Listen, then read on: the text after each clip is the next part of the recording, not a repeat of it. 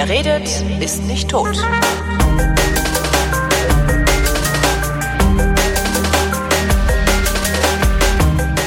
Willkommen zu einer neuen Ausgabe der Wissenschaft, worin Florian Freistetter und Holger Klein über Neuigkeiten aus der Welt der Wissenschaft plaudern. Hallo Florian. Hallo Holger. Wie immer am Anfang, was gibt's Neues im Universum? Ich habe irgendwie Was? das Gefühl, dass ich, dass ich viele äh, Weltraumüberschriften gelesen habe die letzten Tage. Ja, vielleicht wird den Leuten der ganze Virenkram langsam nervig und sie gucken in den Weltraum. Aber weißt du, was das viel wichtiger, viel wichtiger. Weißt du, was das ist hier heute? Das hier heute, der ja. 21. April, meinst du? Das auch, ja. Ähm, ah, ähm, nee. Es ist die hundertste Ausgabe der Wissenschaft. Oh. Mensch, oh. da hätte ich, da hätte ich ja dann direkt, dann hätte ich doch, ah, ja, hätte ich das geahnt, hätte ich das äh, große Intro benutzt. Mensch. Tja. Und wir hätten ja auch eigentlich geplant, wir wollten ja eigentlich hier live im Olympiastadion vor 100.000 ja, Zuschauern ja. aufnehmen, aber Corona ging nicht, tut uns leid. Ja, schade drum, ne? Ja. Dann machen wir einfach normal weiter. Ja, bei der tausendsten Folge machen wir das dann. Ja, genau, das kriegen wir auch noch hin. Ja. Wo wir so viel Zeit zu Hause verbringen, jetzt die nächsten Jahre.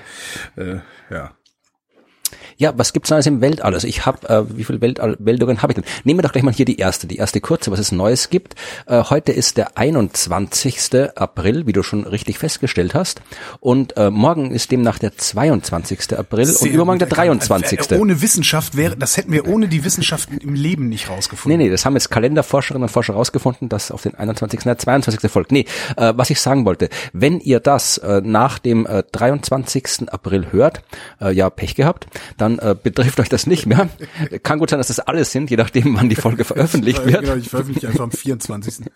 Aber äh, man kann ja jetzt tatsächlich äh, das Wetter, ich weiß nicht, wie es äh, gerade bei dir ist, hier bei mir im äh, Osten von Österreich ist es die letzte Zeit eigentlich immer extrem schön. Wir haben eigentlich immer fast klaren Himmel schon Absurd, seit Wochen mit ja, ab, ja. ab und zu ein paar äh, Regenschauen dazwischen. Ach so, nee, Aber, nicht mal das. Also hier in Berlin äh, strahlend blauer Himmel. Äh, praktisch keine Wolken am Himmel. Ich müsste, also gab mit Sicherheit gab es die letzte Zeit auch ein paar Wolken, aber wenn dann waren es mal so ein paar Quellwolken nur, die auch relativ schnell weg waren. Ich kann mich nicht daran erinnern, wann es das letzte Mal geregnet hat. Also gefühlt ist, ist es seit Wochen blauer Himmel und knochentrocken. Ja, so Regen die Waldbrandgefahr bei uns ja. auch. Gut, das haben wir hier auch. Im Regen hatten wir auch schon ab und zu dazwischen immer ein bisschen. Aber äh, was das auch heißt, ist, dass natürlich auch der Nachthimmel schön ist. Also es ja, gibt wirklich, äh, der ist wirklich sehr schön zu beobachten. Und wenn man äh, die Zeit nutzt, um den Nachthimmel zu betrachten, dann ist gerade jetzt hier die Zeit um den 22. April sehr schön, denn da finden äh, die Illyriden statt. Der, die Illyriden? Die Lyriden. Lyriden. Die Lyrer. Ah, mhm nur die Lyriden. Das ist einer der äh, vielen äh, Sternschnuppenschauer, die wir so im Laufe eines Jahres haben. Und die Lyriden, die zu heißen, weil sie nach dem Sternbild der Leier benannt sind, also das ist das Sternbild, aus dem diese Sternschnuppen zu kommen scheinen. Und äh, diese Lyriden, wie gesagt, haben ihren Höhepunkt am 22. April. Und sehr schön ist, dass wir dieses Jahr äh, am 23. April Neumond haben. Das heißt, da ist die Nacht besonders dunkel. Aha. Da steigt natürlich die Chance, das zu sehen. Die Lyriden sind jetzt kein äh, besonders extremer äh, Sternschnuppenschauer, also das äh, die sogenannte stündliche Zenitalrate, wie das offiziell heißt, ja. Das ist im Wesentlichen also wie viel Sternschnuppen pro Stunde du sehen kannst. Die liegt bei den Lyriden bei 18. Das ist jetzt nicht viel. Man sieht auch nicht so viel, also vor allem in den lichtverschmutzten Himmeln, die wir immer noch haben. Aber wie ist es bei, bei, bei den bekanntesten so Perseiden? Wie, wie ist da boah, die? Das weiß ich jetzt nicht auswendig. Also okay. Perseiden und Leoniden sind natürlich äh, deutlich stärker, aber ich wüsste jetzt auswendig nicht tatsächlich, wie die Sternschnuppenschauer, die Talraten tatsächlich sind. Mhm. Die, glaube bei den Lyriden können sie so um die 100, 200 sogar liegen, je nachdem. Die ändern sich auch in der Stärke.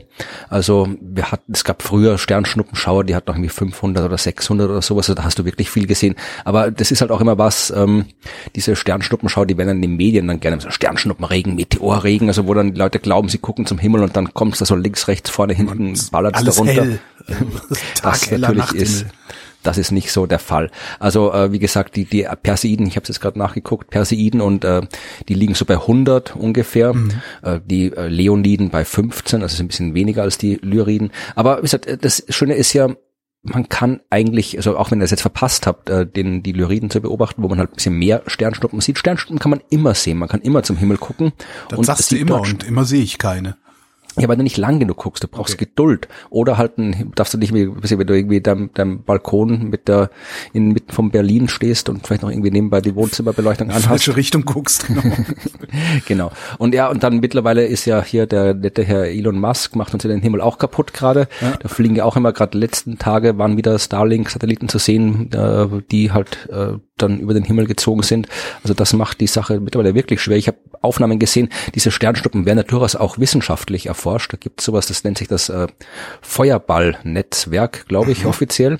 Das sind so große Fischaugenkamera, die quasi den ganzen Himmel im Blick haben mhm. und die halt wirklich Nacht für Nacht einfach messen, was da runterkommt, weil natürlich da jede Menge Informationen man rauskriegt, was da so an Staub durchs Planetensystem durchfliegt. Das sind durchaus relevante wissenschaftliche Informationen. Also das ist, das ist so, eine, so eine Quantifizierung, die die dann machen da. Genau, okay. die wird einfach gemessen. Da habe ich jetzt letztens von einem, ähm, ich weiß nicht, ob ich das Bild noch rausfinde oder nicht, aber einer von diesen äh, Leuten, die solche Netzwerke betreiben, hat ihm ein Bild gepostet von so einer, das wird quasi einmal so über die ganze Nacht integriert, das Bild. Das heißt, du mhm. siehst dann wirklich halt immer die ganzen Streifspuren von den Sternschnuppen und kannst dann sagen, da war einer, da war einer, da kommen sie her und so weiter. Und da hast du wirklich nichts mehr gesehen, weil alles voll mit diesen Starlink-Spuren war. Also das ist komplett äh, verseucht, diese, diese Art, diese Art der Aufnahme. Da muss man sich wirklich was überlegen, wie und ob man da noch äh, Daten rauskriegen kann. Kann man das kann man die rausrechnen? Also weil man weiß ja, wo die Starlink-Dinger sind. Man kann das rausrechnen, ja. Ich habe mal einen Artikel geschrieben, da haben wir vermutlich auch damals schon drüber geredet. Also mhm. es gibt ja auch die großen internationalen astronomischen äh, Organisationen, haben sich da ja auch schon geäußert, sehr deutlich und äh, sehr äh, explizit was nur ein anderes Wort für deutlich ist, weil mir gerade das zweite Wort nicht eingefallen ist. sehr, also sehr, äh, ja, also sie waren äh, sie sehr unfreundlich, also nicht unfreundlich, aber sie haben halt das, das, das sehr besorgniserregend genannt. Und natürlich, man kann das rausrechnen. Das Problem ist, man rausrechnen, das ist Arbeit, das kostet Zeit. Ja, äh, das heißt, äh, die äh, soll Elon Musk das bezahlen? Er hat doch genug Geld. Ne, das Problem ist, äh, ja, man kann nicht alles mit Geld kaufen. Also der Tag hat nur 24 Stunden, die Nacht hat weniger Stunden. Mhm. Äh, du kannst jetzt schon, also die meisten Satelliten sind dann am besten sichtbar, wenn sie quasi ähm, das Sonnenlicht reflektieren. Das heißt, das tun sie nicht, äh, wenn die äh, im Schatten der Erde stehen. Das ist quasi mitten in der Nacht, also der Anfang und Ende der Nacht. Die kann man schon quasi jetzt äh, wegwerfen, was die Großteleskope angeht. Das heißt, dadurch reduziert sich die Zeit schon mal und es gibt immer viel, viel, viel mehr äh, Wünsche nach Teleskopzeit als äh, Teleskopzeit tatsächlich da ist, ja, weil Teleskopzeit, wie gesagt, die kannst du nicht beliebig äh, vergrößern. Und ähm, das heißt, die äh, es wird halt einfach weniger beobachtet werden können. Und die Beobachtungen, die gemacht sind, die brauchen halt dann danach längere Bearbeitung, das kostet Geld, das kostet Arbeitszeit. Und äh, ja, manche Daten kann man halt dann gar nicht mehr verwenden. Also das ist schon ein, das ist ein Problem. Und irgendwie scheint sich da gerade niemand wirklich drum zu kümmern. Also es ist eine Ressource, das vergisst man auch. Also der Weltraum ist ja tatsächlich auch eine Ressource, eine wissenschaftliche Ressource und äh, auch eine wirtschaftliche Ressource, weil da die zumindest die ganzen, die wirtschaftliche Ressource ist ja die, die Musk gerade nutzt, mhm. aber die wissenschaftliche, auch die kulturelle Ressource, der Himmel ist ja auch ein Kulturgut. Ähm, und ähm, da muss man halt dann, so wie wir es bei allen anderen gemacht haben, ja, also äh, wir haben ja auch, wir diskutieren drüber, ob man jetzt irgendwelche Regenwälder abholzt oder in Alaska also nach Öl bohrt oder sonst was. Ein, ein Weltallkulturerbe ja. ausrufen und solchen Leuten wie Elon Musk verbieten, solche Sachen hochzuschießen. Nee, nee, verbieten weiß ich nicht, ob das äh, wirklich wir verbieten, wir verbieten ja auch nicht, dass man die Ressourcen der Erde nutzt. Wir fällen ja, ja Bäume ja. und wir bohren nach Bodenschätzen und so weiter. Aber wir haben halt zumindestens irgendwie Regeln, was man, auch wenn die ja nicht immer eingehalten werden, aber wir haben Regeln, was man machen darf. Und im Weltall scheint ich bin jetzt kein Experte für Weltraumrecht, also aber wenn es welche Regeln gibt, dann scheint die momentan gerade niemand irgendwie wirklich zu interessieren. Und da muss es halt irgendwie auch, es muss irgendwie einen Kompromiss geben zwischen dem äh, Weltall, dem Himmel als wissenschaftliche Ressource, als Kulturgut für alle Menschen und eben als wirtschaftlichen Raum, in dem wirtschaftliche Dinge passieren können. Hm. Und das ist irgendwie, das ist ein Problem. Also schaut euch die Sternschnuppen an, solange ihr sie noch sehen könnt. Genau, und knabbert dabei doch einfach was. Denn äh, amerikanische Wissenschaftler haben rausgefunden, verdammt, festgestellt, amerikanische Wissenschaftler haben festgestellt, äh, was eigentlich ähm, den, das Verlangen nach Süßem in uns auslöst. Ähm, du hast ja, wenn du Zucker isst, hast du ja diesen süßen Geschmack im Mund. Ja. Und bisher hat man gedacht, naja, das ist, äh, ne, das wird dann das, das Gehirn aktivieren und darum will man noch mehr Zucker haben. Stellt sich raus, stimmt gar nicht. Der süße Geschmack ist überhaupt nicht dafür verantwortlich. Also die Mundrezeptoren sind nicht dafür verantwortlich. Die Drogen in den Süßigkeiten. Genau, sind dieses das Kokain, das wir dem Zucker beimengen. Ähm, also der Geschmack, äh, das was im Mund passiert, ist nicht dafür verantwortlich, sondern es ist tatsächlich der Darm, der das macht. Wenn Zucker in den Darm kommt, dann äh, wird ein Nerv äh, aktiviert, das ist der Vagus. Ähm, und der schickt Signale ins Gehirn, in, genauer in den Gehirnstamm, und da finden sich Neuronen, die nach Zucker schreien, also die dann tatsächlich sagen, äh, führ dir noch mehr Zucker zu. Ähm, da haben sie rumprobiert, äh, Entschuldigung, an der eigenen Spucke, an der eigenen Spucke verschluckt, herrlich. Also da haben sie rumprobiert, haben äh, den Probanden Zucker gegeben und Süßstoff gegeben und haben festgestellt, dass äh, diese Neuronen nicht feuern, wenn du nur Süßstoff zu dir nimmst. Das heißt, äh, irgendwelche Zuckeraustauschstoffe machen nicht, dass du einen Heißhunger auf Zucker kriegst, es sei denn, du hast dich irgendwie dann psychologisch darauf konditioniert, da äh, Zuckerverlangen von abzuleiten. Ähm, dieser Signalweg ist, wie gesagt, tot bei künstlichem Süßstoff. Jetzt kommt die Einschränkung.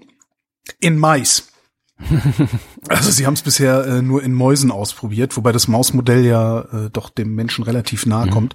Und ich verstehe gar nicht, warum sie das im Mausmodell gemacht haben. Ich meine, das kann man doch auch, also ob Neuronen feuern oder nicht, kannst du ja auch so nachgucken. Du brauchst ja, nur Menschen, ja wahrscheinlich ist es einfach teurer. Und du musst die Besuchs, äh, Versuchspersonen irgendwie anwerben, die musst du bezahlen. Mäuse muss man nicht bezahlen. Stimmt. Ähm, er muss es schon bezahlen. Also, aber die, ja. ja gut, die, die, die beschweren sich nicht, wenn es zu wenig gibt. Ja. genau. Im Zweifelsfall deklarierst du es als Experiment, dass du den Mäusen zu wenig gegeben hast. Ja, mhm. ja interessant. Also äh, da passt auch wunderbar, äh, wenn wir schon beim Darm sind, eine Geschichte dazu, die ich sehr schön fand. Denn was kommt aus dem Darm raus? Äh, heiße Luft.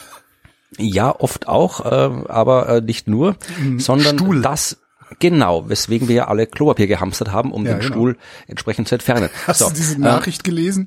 Das, ich glaube, in Australien war das. Ach so, das jemand ja, versucht hat, viereinhalbtausend Rollen Klopapier umzutauschen. ja. Ja, das habt ihr jetzt davon. Ähm, aber tatsächlich, also ähm, wie gesagt, wir, wir schicken unsere Fäkalien mit äh, Klopapier dekoriert in das Abwasser und äh, in die Kläranlage. Aber äh, ab und zu, äh, zumindest früher, hat man auch einfach irgendwo hingemacht. Ja, das haben nicht nur Menschen gemacht, sondern Tiere gemacht. Und ab und zu ist äh, mit diesen äh, Fäkalien das passiert, was halt mit allem möglichen Zeug passiert, nämlich es kann äh, versteinern. Dann hast du versteinerte Scheiße äh, oder Coprolit, wie es offiziell heißt. Das weiß ich, seit ich seit ich äh, Animal Crossing äh, New Horizons spiele, weiß ich das, weil da findet man Fossilien und kann die beim lokalen Museum abgeben. Und da habe ich auch einen Coproliten gefunden. Ja. Genau. So, und hat dein lokaler Museumswärter auf, äh, wie ist das, New Horizons, Animal Crossing, hat der auch äh, bestimmen können, um welche Art des Koproliten es sich handelt? Das weiß ich nicht. Ich habe nicht danach gefragt. Der bietet immer an, einem noch interessante Sachen zu erzählen und ich sag mal, nee, lass mal, weil das ist so anstrengend. Vielleicht hat der schon die neuen Forschungsergebnisse des äh, Max Planck Institut für Menschheitsgeschichte in Jena und äh, der Harvard Uni in den USA äh, inkludiert, denn die haben jetzt eine neue Methode gefunden, um Scheiße zu sortieren. Mm. Weil, ja.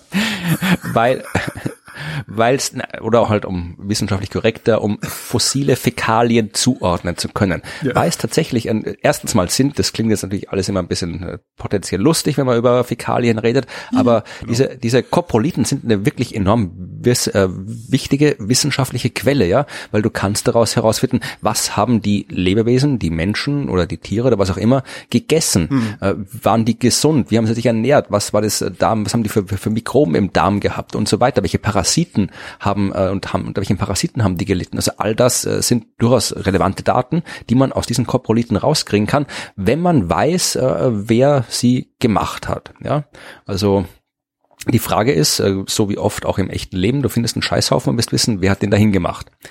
Ähm, und das ist tatsächlich äh, schwieriger, als man glaubt. Äh, hier schreiben die, dass man selten äh, nicht mal rausfinden konnte, ob das jetzt ein Mensch oder ein Tier ist gewesen ist. Mhm. Und äh, vor allem äh, Hunde und Menschen, ja. Äh, Hunde und Menschen Code zu unterscheiden ist äh, anscheinend wirklich schwierig, weil die relativ ähnlich ausschauen. Also wenn so ein Elefantenhaufen äh, kann man relativ einfach genau. identifizieren, genau. aber auch Hunde und Menschen, die schauen eher gleich aus äh, von der Größe und der Form, mhm. sind auch oft an denselben Orten zu finden. Also heutzutage hoffentlich nicht mehr mehr so oft, aber früher auf jeden Fall, wenn natürlich ja Hunde und Menschen gemeinsam ja, gelebt ja. haben und auch irgendwie gemeinsam in die Gegend geschissen haben und ähm, auch das gleiche gegessen haben, weil die halt im Prinzip den ganzen Rest gefressen haben, den die Menschen übrig gelassen haben. Das heißt, da ist es wirklich äh, schwierig, wenn du das jetzt wie genetisch untersuchst, wenn du noch DNA da drin findest, dann ja, siehst du halt, okay, Hund, Mensch, alles drin.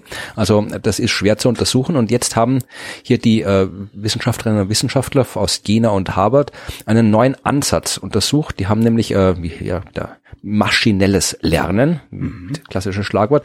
Also die haben jetzt eine Software entwickelt, die halt äh, tatsächlich äh, katalogisiert, äh, welche Mikrobiome in den Ex äh, Exkrementen sind. Also Oho. Also Mikrobiom sind die, die äh, Bakterien, die in uns leben und haben jetzt hier ein schönes Verfahren, CoPro-ID, haben sie es genannt, Coprolite Identification und ähm, können jetzt quasi so automatisiert anhand der Pollen, anhand dem anderen Krempel, der da irgendwie drin ist, in diesen äh, versteinerten äh, Fäkalien genauer identifizieren und sortieren, wo die Dinger herkommen und haben tatsächlich herausgefunden, dass ähm, das, Sie nennen es ein unerwartetes Ergebnis der Studie, dass die archäologischen Funde einen großen Anteil an Hundekot aufweisen, von dem man früher dachte, es wäre Menschenkot. Ja, also. Lässt sich daraus eventuell sogar ableiten, dass weniger Menschen da waren? Ja, oder dass wir früher alle Hunde waren. Aber ah, wir stammen vom Hund ab. nee, das glaube ich nicht. Also ich glaube, sowas weiß ich nicht, ob man das schon da was, da müssten tatsächlich Leute Bescheid sagen, die sich genauer mit dieser Art von Forschung auskennen. Aber es ist halt eine neue Methode, wo man halt tatsächlich, ähm, die sagen hier mit weiteren Daten über die Metagenome der Darmflora von nicht verwestlichten Hunden, also ich weiß jetzt genau, was, was nicht verwestlichte Hunde sind, das irgendwie kommunistische, äh, kommunistische Hunde genau, Kommunistische Hundescheiße. Nee, aber äh, es, hat, also es kommt natürlich darauf an, irgendwie, wahrscheinlich geht es darum, wo die Tiere herkommen, also der, wo sich die entwickelt haben und so.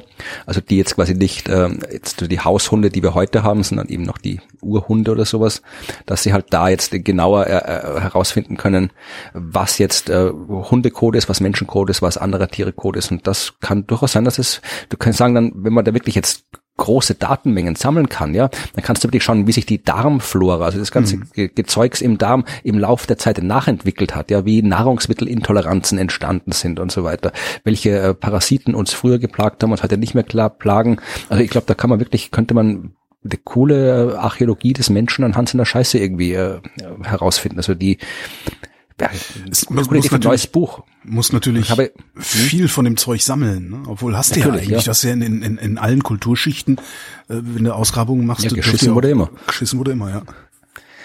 Ich hab Und vor allen Dingen also. würdest du da dann auch ähm, Aussagen treffen können über das Leben der Armen, weil was wir ja mhm. sonst an, an, anhand von irgendwelchen Artefakten, ne, Tonscherben, tralala, da sehen wir ja nur das Leben der Reichen letztendlich. Mhm. Genau, also da weiß ich jetzt ja. nicht tatsächlich, wie die Gesellschaftsschichten archäologisch präsent sind, sondern nicht, aber wahrscheinlich eher wirklich das reiche Zeugs, ja. ja. Äh, also müsste man wirklich wie schauen. Ich habe, ich habe ein Buch geschrieben, die Geschichte des Universums in 100 Sternen. Vielleicht sollte ich mal recherchieren, Geschichte des Universums in 100 Scheißhaufen. Vielleicht kann man da was machen. Ja, das kannst du vielleicht dann noch irgendwie mit Newton war ein Arschloch oder so verbinden. Genau. Hast du da irgendwie, genau. Was also aus Zweitverwertung. Arschloch kam. Was einfach beide Bücher nochmal, das ausgewählte Artikel aus beiden Büchern, nennst es einfach mit der, mit der Scheiße. Verkauft sich wie geschnitten Brot. Also im Sinne von. Genau.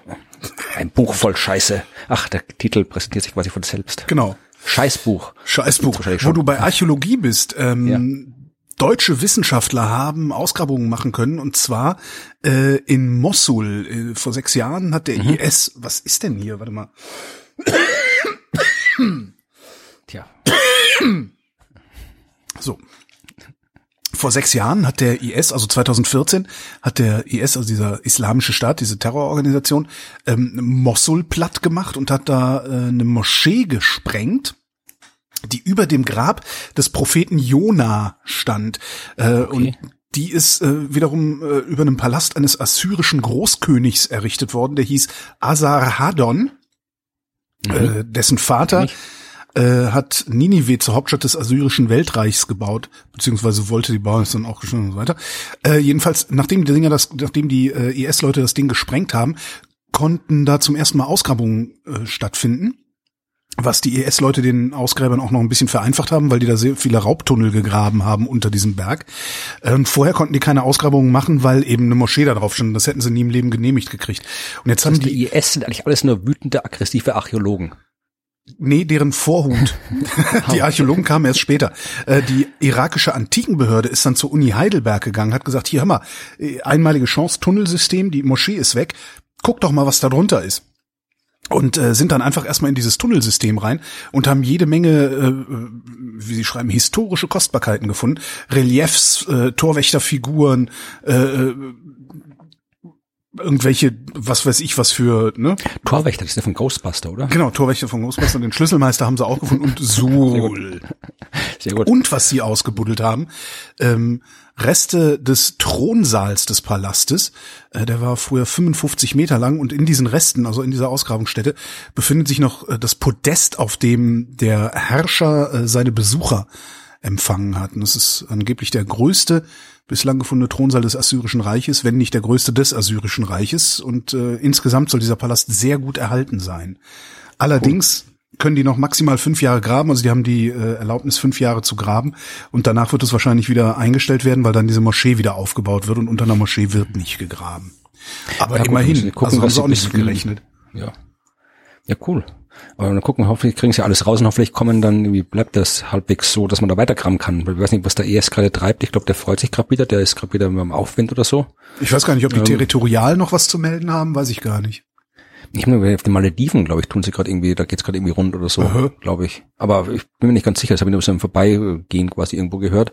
Aber ja, also ich kann nur hoffen, dass der irgendwie äh, die zumindest, dass wir haufenweise Bilder, Daten, Rekonstruktionen kriegen, bevor sie da wieder was anderes drüber ja, bauen. Ja, ja, Oder irgendwas zerstören, weil die haben ja auch extrem viele äh, Altertümer einfach zerstört, weil das ja äh, in deren Augen ähm, so wie damals auch die die die die Taliban die Buddha-Statuen von Bamiyan genau, zersch zerschrotet haben, was ja irgendwie so der der Klassiker ist. In deren Augen ist das ja irgendwie das alte Böse, äh, was weiß ich was, was sie da zerstören, weil nur ihre reine Lehre ja irgendwie zum zum Überleben geeignet sein soll oder wie auch immer man es nennt. Ach, scheiß doch auf den IS, lass uns über Wissenschaft reden. Genau.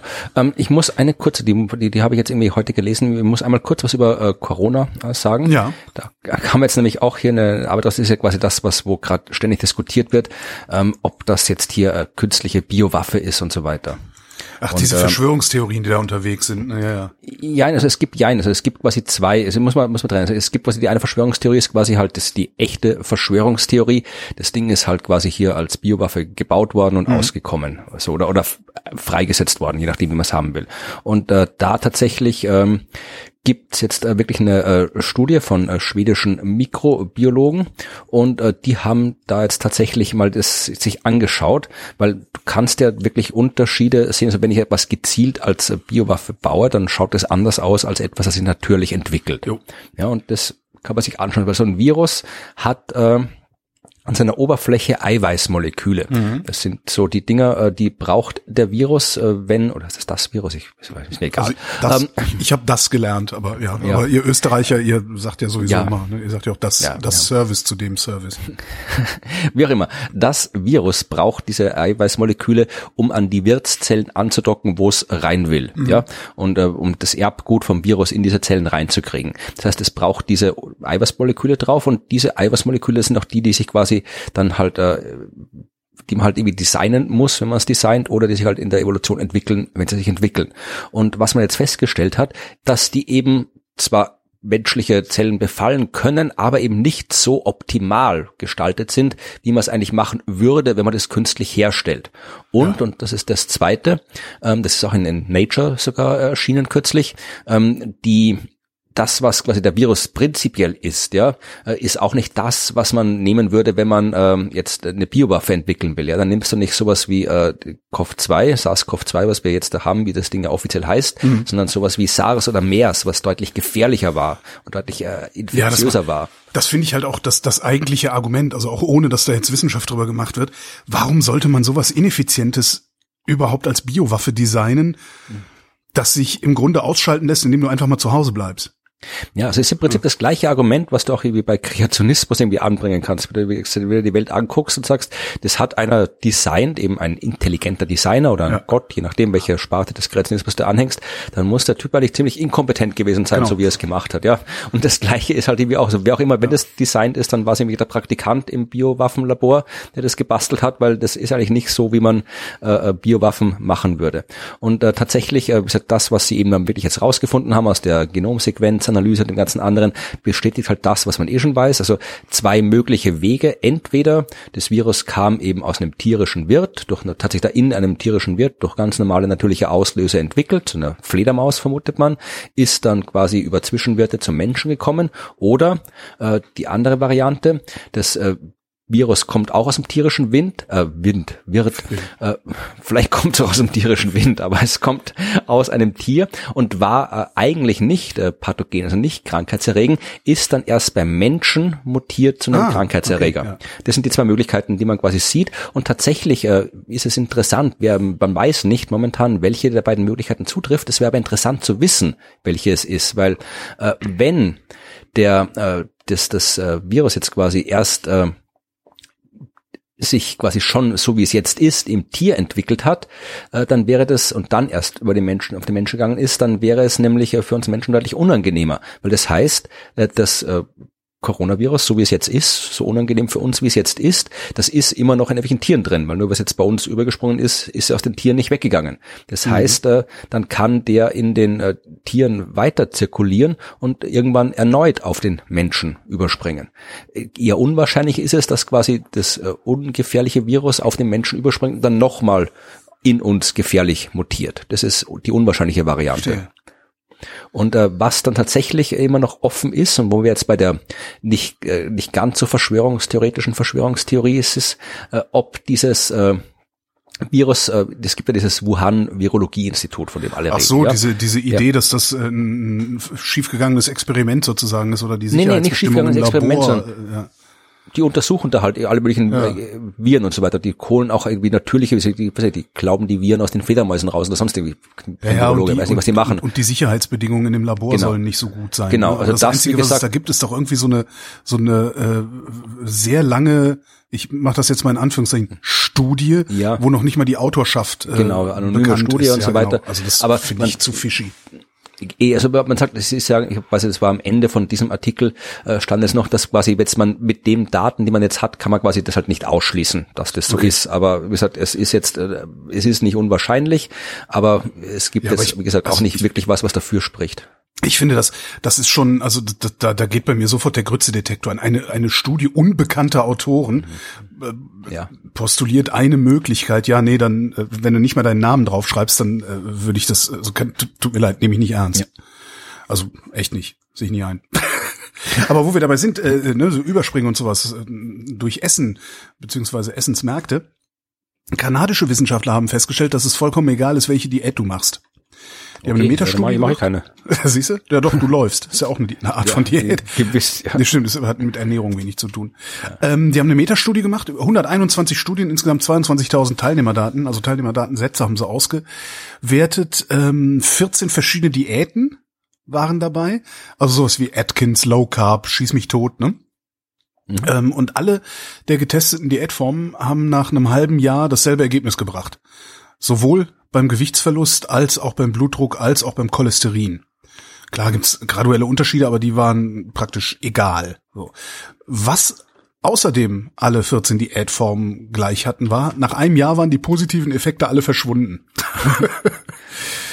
das heißt, ähm, das ist auch die Konklusion der Wissenschaftler, äh, mach einfach die Diät, die dir am besten liegt, ohne dass du dir Gedanken darüber machst, äh, wie toll du davon abnimmst oder wie toll es dein Cholesterinspiegel senkt oder oder oder, weil am Ende kommt es alles auf das Gleiche raus und das Wichtigste ist halt, dass du es durchhältst und nicht irgendwann einfach wieder damit aufhörst, um dann nach einem Jahr wieder da zu sein, wo du angefangen hattest.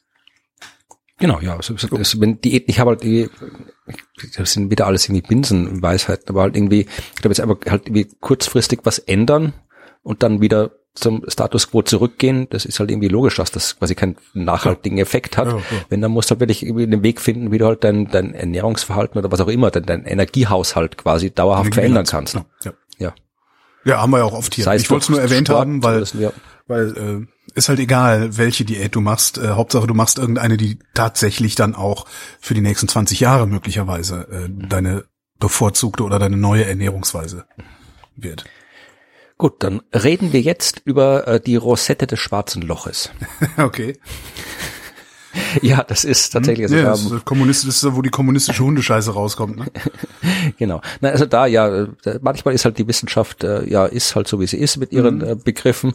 Es geht um schwarze Löcher und es geht um eine Rosette und da kann man jetzt tatsächlich nichts dran ändern, dass das so heißt. Es geht um eine schöne äh, astronomische Beobachtung, äh, eine schöne astronomische Forschung, die äh, wieder mal zeigt, wie genial Albert Einstein war, was alles hier äh, so sich verhält, wie er das vorhergesagt hat. Und es geht tatsächlich. Ja. Es geht um den Stern mit dem äh, schönen Namen S2. Und äh, der Stern S2 ist ein ziemlich berühmter Stern. Ich weiß nicht, ob wir schon den schon mal erwähnt haben oder ob Boah. du von dem schon gehört hast. Ich nee. Nee, ich glaube nicht. Ja, also Aber das heißt nichts, wenn ich mich an nichts erinnere. Also ja. ja. Ja, also der Name ist jetzt nicht unbedingt äh, aufmerksamkeitserregend S2. Äh, der stammt aus, äh, den haben auch Deutsche ausgesucht, den Namen übrigens. Äh, die haben äh, von Andreas Eckert und Reinhard Genzel. Reinhard Genzel kann man vielleicht schon mal gehört haben, wenn man sich mit Astronomie beschäftigt. Äh, es ging damals, als dieser Stern untersucht wurde, um Sterne, die sich in unmittelbarer Nähe des Zentrums unserer Milchstraße befinden. Und ähm, das ist äh, durchaus interessant, weil im Zentrum unserer Milchstraße sitzt ein supermassereiches schwarzes Loch. Ja. Vier Millionen mal mehr Masse als unsere Sonne. Das sitzt da, wie in den Zentren jeder großen Galaxie. Und äh, das sind natürlich auch Sterne rundherum. Und äh, die Sterne dort, die werden natürlich durch die Gravitationskraft beeinflusst. Ja, alle Sterne werden durch die Gravitationskraft beeinflusst. Äh, wir hier draußen, wir sind 25.000 Lichtjahre weit weg von dem Ding. Wir spüren da kaum noch was davon. Aber die Sterne ganz nah dran, die spüren das. Und man kann sich das vereinfacht, und ich erkläre gleich, warum das vereinfacht ist, so vorstellen wie eben ein Planetensystem. Die Planeten mhm. bei uns bewegen sich um die Sonne rundherum. In dem Fall bewegen sich die Sterne im Zentrum der Milchstraße um das äh, schwarze Loch rundherum. Und äh, diese beiden Astronomen wollten damals eben halt gucken, ja, äh, was da für Sterne abgeht, was mit dem abgeht, was da gibt und haben die halt unkreativ, wie man in der Astronomie oft leider ist, die Sterne einfach durchnummeriert. Stern 1, Stern 2, Stern 3 und so weiter. Ja. Und äh, der Stern 2 war äh, extrem interessant. Hat nämlich gezeigt, dass der wirklich eben sehr schnell rumgeht. Ähm, mittlerweile, also unsere Sonne brauchte 220 Millionen Jahre einmal rund ums Zentrum der Milchstraße. Aha. Stern 2 braucht 16 Jahre. Wie lang hält die Sonne? Also wann, wann die ist die Sonne. Sonne im Eimer? Wie oft kann die ja. überhaupt nur rum? Ja, die Sonne hält insgesamt um die 10 Milliarden Jahre. Okay. Also die kriegt mhm. schon ein paar Runden zusammen. Aber wie gesagt, dieser Stern im Zentrum der Milchstraße, die gehen halt wesentlich schneller rundherum. Also 16 Stunden. Mittlerweile haben wir auch schon Sterne gefunden, die noch näher dran sind und noch schneller rundherum sich bewegen um äh, das Zentrum der Milchstraße. Aber eben, wie gesagt, äh, 16 Jahre, das ist was, das kann man ja. beobachten. Also 16 Jahre lang kann man durchaus, also das ist noch, das kann sogar eine Person quasi im Laufe der Karriere äh, machen so ein Projekt. Du kannst wirklich zugucken, wie der einmal rundrum geht. Und äh, wie gesagt, das war äh, in den äh, 90er Jahren die Forschung. Das ist jetzt schon mehr als 16 Jahre her. Und wir haben eben äh, mittlerweile auch äh, komplette Umläufe von dem beobachtet. Und weil du eben mit diesem Stern in der extremen Nähe, einer extrem großen Masse bist, kannst du da eben nicht einfach nur mit Newton'scher, mit klassischer Physik rangehen, sondern musst eben all diese seltsamen Effekte der allgemeinen Relativitätstheorie äh, mit ja. einbeziehen, weil die beschreibt ja momentan äh, aktuell nach unserem besten Stand des Wissens, äh, was Gravitation so treibt. Und man hat schon äh, 2018, glaube ich, 2018 war der Stern äh, auf seiner Umlaufbahn dem schwarzen Loch am nächsten und da äh, gab es eine Vorhersage, die eben sagt, dass äh, wieder ein bisschen vereinfacht gesagt, ein Stern ändert sein Licht, wenn er, oder Licht allgemein ändert seine Farbe, wenn es starke Gravitationskraft ausgesetzt mhm. ist, ja. Also Licht, das aus einem starken Gravitationsfeld rauskommt, wird gestreckt und erscheint uns röter, als ja. es sein sollte. Das heißt, du müsstest eigentlich sehen können, wenn dieser Stern sich äh, dem schwarzen Loch annähert, also auf seiner Runde immer näher kommt, näher kommt, seinen Sternnächsten Punkt erreicht und wieder weggeht, dann müsste der eigentlich immer röter, röter, röter werden und dann wieder weniger rot, weniger rot, weniger rot. Und exakt das hat er gemacht, genauso wie es Einstein vorhergesagt hat. Was man noch sehen muss, äh, ist äh, ein anderer Effekt. Und den hat man jetzt beobachtet, das ist die Rosette. Ja, weil wir stellen uns Bahnen von Himmelskörpern ja gerne sehr einfach vor. Erde macht Kreis, macht Ellipse um die Sonne rum und gut ist. Mhm. Ist aber nicht so. Also äh, das ist zwar schon so, aber die Umlaufbahn ändert sich beständig. Ja, das heißt irgendwie die Bahn der Erde um die Sonne wackelt hin und her im Raum, die wird größer, die wird kleiner, die wird mal mehr, mal weniger äh, kreisförmig, weil eben ganz viele andere Himmelskörper, die anderen Planeten mit ihrer Gravitationskraft daran ziehen, daran rütteln, daran stören quasi. Ja, mhm. und ähm, das passiert bei der Erde im Laufe von Jahrhunderttausenden, diese Schwankungen. Aber äh, wenn du einer starken Gravitationskraft ausgesetzt bist, dann reicht's eigentlich auch schon ohne äh, störenden Körper, also wenn du jetzt quasi nur Sonne und einen Planet hernimmst, den Merkur zum Beispiel, der ist der Sonne sehr nahe, dann kriegst du eine Bahn, die nicht konstant ist, sondern du kriegst quasi eine Ellipse, die sich langsam um die Sonne herumdreht. Ja, okay. Wenn du, dir jetzt, hm? wenn, wenn, du dir jetzt vorstellst, du hast eine Ellipse und drehst die Eyeball so im Kreis, das mhm. schaut so aus wie das, was wir als Kinder mit dem Spirograph, hieß es glaube ich, so gemalt haben, also diese schicken. Also der entfernteste, der entfernteste Punkt ist nicht immer derselbe Punkt, sondern der wandert seinerseits genau. auch noch. Genau, also du hast mhm. quasi wirklich so, das ist wie, man kann sich wirklich so wie, wie ein Uhr, wenn du dir vorstellst, wird es ein bisschen äh, überzeichnet, äh, so eine Ellipsenbahn, so eine ganz langgestreckte Ellipse, Ellipse, die dann wie, wie so ein mhm. Uhrzeiger aussieht, dann dreht sich diese Ellipsenbahn einmal rundherum im Laufe mhm. einer bestimmten Zeit. Und das war auch der Grund, äh, nicht einer, das war einer der Gründe, warum man eben schon lange wusste, dass da irgendwas mit der Gravitation nicht stimmt, weil man eben mit Newtons Theorie kriegst du das nicht erklärt, diese Periheldrehung, wie es offiziell heißt, der mhm. Effekt. Mit der Newtonschen Mechanik kriegst du die Periheldrehung nicht erklärt. Das heißt, wenn du probierst mit, äh, die Periheldrehung haben alle Himmelskörper, aber halt umso stärker, je näher sie an der Sonne sind. Und äh, bei, an, bei den anderen Planeten im Sonnensystem, da hat äh, quasi war diese Periheldrehung quasi so im Grundrauschen verschwunden. Das, die ist bei Newton nicht aufgefallen. Bei Merkur, weil er der nächste ist, ist sie aber aufgefallen. Das heißt, die Menschen haben immer schon von Anfang an Probleme gehabt zu erklären, wie sich der Merkur bewegt. Das ging mit Newton nicht. Mhm. Und äh, man hat zuerst vermutet, da ist noch ein weiterer Planet noch näher an der Sonne dran. Vulkan hat man den genannt.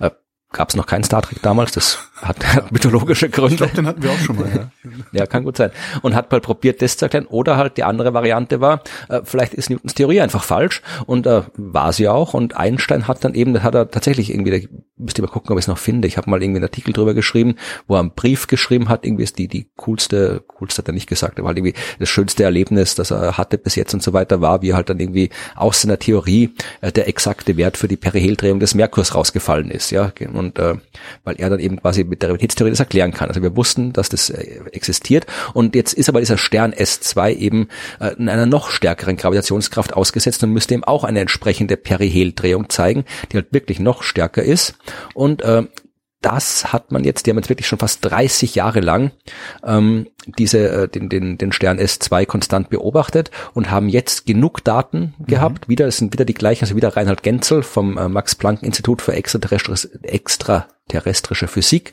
und seine, äh, sein Team waren da wieder beteiligt.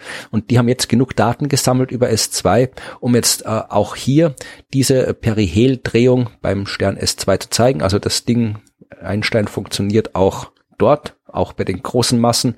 Also Einstein hat immer noch recht. Wir wissen irgendwann, wir was anderes finden müssen, aber noch ist immer, egal wo wir hinschauen, Einstein hat recht. So was ähnliche, eine ähnliche Meldung mitgebracht, da geht es auch um Neigungswinkel und zwar haben indische Wissenschaftler festgestellt, bei welchem Ach, Neigungswinkel Flüssigkeiten am schnellsten aus Flaschen rauskommen. Ähm, und zwar äh, natürlich nicht ganz senkrecht halten, sondern leicht geneigt. Ähm, die Neigung, äh, die ideale Neigung, um eine Flasche perfekt, also schnellstmöglich zu entleeren, sind 20 Grad. Und es ist vollkommen egal, wie viskos der Flascheninhalt ist. Also ob das jetzt Wasser ist oder ob das Glycerin ist, vollkommen egal. ist immer, diese 20 Grad machen das immer am schnellsten leer. Ähm, und äh, die Anwendung, das fand ich eigentlich am besten, der Anwendungsfall wäre, produktspezifisches Flaschendesign herzustellen. das heißt Flaschen, bei denen du vorher schon designst, wie schnell die Flüssigkeiten rauskommen. Ich eine ganz Turbo, Turbo Bier. Äh, genau. Ist halt ein total äh, so ein kapitalistischer beziehungsweise so ein marktwirtschaftlicher Ansatz. Na egal, da können wir noch weiter diversifizieren. Das Haben Sie auch erforscht, wie das ist, wenn ich eine Bierdose ansteche unten, ob es auch schneller genau. geht oder? Na, was ich, das fand ich auch ein bisschen schade. dass, dass ich hätte da gerne auch einen Vergleich gesehen. Also wenn ich eine Flasche schnell leer machen will, halte ich die senkrecht und schleudere die so rum, dass sich da drin so ein, mhm. so ein Wirbel ergibt. Und da also hätte ich ganz gerne. Also leer machen im Sinne von ausgießen oder Von trinken? ausgießen, genau, von ausgießen. Okay. Ähm, da hätte ich ganz gerne gesehen, wie sich, wie sich dieser 20 Grad Neigungswinkel zu diesem Wirbelerzeugen mhm. verhält, weil was sie ja geschrieben haben, ist, dass es tatsächlich um die Blasenbildung innerhalb der Flasche geht. Also je nachdem, wie groß, wie klein, wie schnell, wie langsam sich da die Blasen bilden, äh, davon hängt halt die Ausflussgeschwindigkeit ab. Das hätte ich echt gern gelesen, aber war leider nicht. Hm. Dann kommen wir jetzt zu märchenhafter Forschung. Ah. Ja. Äh, was, äh, was, also im Märchen spielen ja im, im tiefen dunklen Wald. Mhm. Und was steht im tiefen dunklen Wald? Bäume. Ja. Räuber. Die, die laufen meistens rum. Was steht im tiefen dunklen Wald? Bäume. Amanita muscaria steht Sag ich dort. doch. Das ist äh, vermutlich dass das das Männlein, das im Walde steht. Ah ja. Mhm. Und zwar äh, Still das, und stumm. Das, Genau, weil es nämlich kein Männlein ist, sondern ein Pilz. Und es hat irgendwie noch ein Mäntelchen mit roten Punkten um oder mit weißen Punkten. Ich weiß nicht, wie ich die. Jedenfalls hat ein Mäntelchen um. Pflanzen? Nee, Pilze sind Pilze. Ah, ja. Ähm, ebenfalls geht's um den Fliegenpilz. Ich habe schon lange keinen Fliegenpilz mehr gesehen. Ich weiß gar nicht, ob die vom Aussterben bedroht sind oder sowas, aber ja, jedenfalls. Doch, äh, wo habe ich denn neulich noch einen Fliegen? Also neulich im Sinne von irgendwann innerhalb den letzten drei Jahren oder so habe ich doch schon noch Fliegenpilz gesehen. Ja. Ja, der Fliegenpilz ist ziemlich cool. Also erstmal schaut er ziemlich cool aus, äh, ist auch äh, giftig. Ja, mhm. giftig ist, ist, ja gut, er dreht halt, wenn man ihn futtert. Ja, und das ist tatsächlich, meine, das ist wieder eine ganz andere Geschichte. Also dass wirklich halt ähm, diese diese psychotrope, psychoaktiven Effekte der Fliegenpilze, dann äh, wirklich schon die Schamanen in Sibirien, sagt man, haben das äh, benutzt halt. Da gibt's ja wildeste Theorien, die ich alle nicht irgendwie noch nicht verifiziert habe, eindeutig. Die könnte mal irgendwie, wenn wir kulturwissenschaftskenntnisreiche äh, Hörerinnen und Hörer haben, können das sagen. Also es gibt ja diese Geschichten, dass irgendwie äh, die, die Legende vom Weihnachtsmann irgendwie äh, da aus diesem sibirischen Schamanismus stammt, Ach, ja, weil die so rot und weiß, der Fliegenpilz und dann irgendwie sind die alle zugekifft und äh, die fliegenden Rentiere, meine Rentiere waren im Schamanismus auch groß, dann hast du welche Visionen und so. Äh, der andere ist, dass, was ich gehört habe, dass äh, der Schamane quasi so an dieses äh, Gift äh, gewöhnt war, der konnte den Fliegenpilz äh, quasi ohne Probleme äh, essen, ohne dass er draufgegangen ist, äh, aber die anderen Leute halt nicht. Das heißt, der hat dann quasi denen äh, die, die, die äh, den Urin gegeben, der quasi hier so seinen Urin verteilt, wo immer noch ein bisschen was von dem psychoaktiven Zeug drin war. Den haben die Leute getrunken, dass sie mhm. so einen mhm. leichten Rausch kriegen. Mhm. Und es gibt Hab sogar gehört, aber ob das stimmt. Ja. Ja, und dann gibt's eine, eine Theorie, dass äh, das ist auch eine sehr, sehr Außenseiter-Theologie-Theorie, dass äh, auch äh, Jesus, also der ganze, der frühe Kult um äh, Jesus, also das frühe Christentum eigentlich ein Pilzkult war und Jesus irgendwie in der Ikonografie, dass du irgendwie Verbindungen zwischen Jesus und einem Fliegenpilz irgendwie siehst. Also Jesus war ein Fliegenpilz eigentlich. Er hatte natürlich auch nicht da wirklich nur einen sehr schönen Comic Buch. darüber, dass, dass Jesus und die Jünger eigentlich durchgehend bekifft waren, als sie, als mhm. sie unterwegs waren. Ja. Von Weihrauch ja. bekifft. Mhm. Ja, der. Ja. Also auf jeden Fall, äh, ist der, der Fliegenpilz hat eine große Auswirkungen auf uns Menschen mhm. gehabt in der Kultur und äh, unter anderem wegen seines Giftes, ja, und das, was quasi diesen psychoaktiven Effekt hat, das ist die Ibotensäure. Aha. Und das Abbauprodukt Muskimol. Sagt mir beides nix, aber, aber wahrscheinlich kann man es irgendwo im Park kaufen, wenn man lang genug sucht. Jedenfalls, äh, Wald, äh, ja. ja. Was man, was tatsächlich, wo ich nicht wusste, weswegen ich diese ganze Geschichte erzähle, was mich überrascht hat, ist, äh, man hat bis jetzt nicht gewusst, äh, wie der Fliegenpilz das macht, also wie der Fliegenpilz das herstellt. Aha. Ja, also man hat gewusst, also man hat gewusst, das sind diese Stoffe, die die, das, die, die Giftwirkung haben, die die psychoaktive Wirkung haben. Äh, das weiß man schon lange, aber nicht, wie der Fliegenpilz das äh, gemacht hat. Jetzt haben aber Forscher vom pharmazeutischen, äh, vom Institut für pharmazeutische Wissenschaft der Uni Freiburg. Big Pharma. Äh, mhm. Wahrscheinlich oder auch nicht. Äh, die haben es jedenfalls jetzt, haben das Ganze gentechnisch analysiert und haben die Gene identifiziert, äh, mit denen der Pilz äh, das äh, Gift herstellt. Und das finde ich auch wieder schön. Wir sind immer noch im Märchenbereich. Es sind sieben Gene. Super.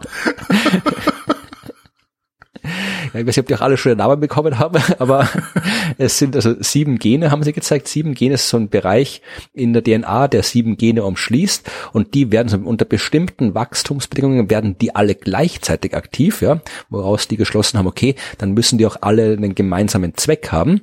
Und äh, was sie auch noch geschlossen haben, es gibt den Pantherpilz, den kenne ich nicht, aber anscheinend gibt's den. Und der produziert auch diese Ibutensäure und der enthält die gleichen DNA-Bereiche.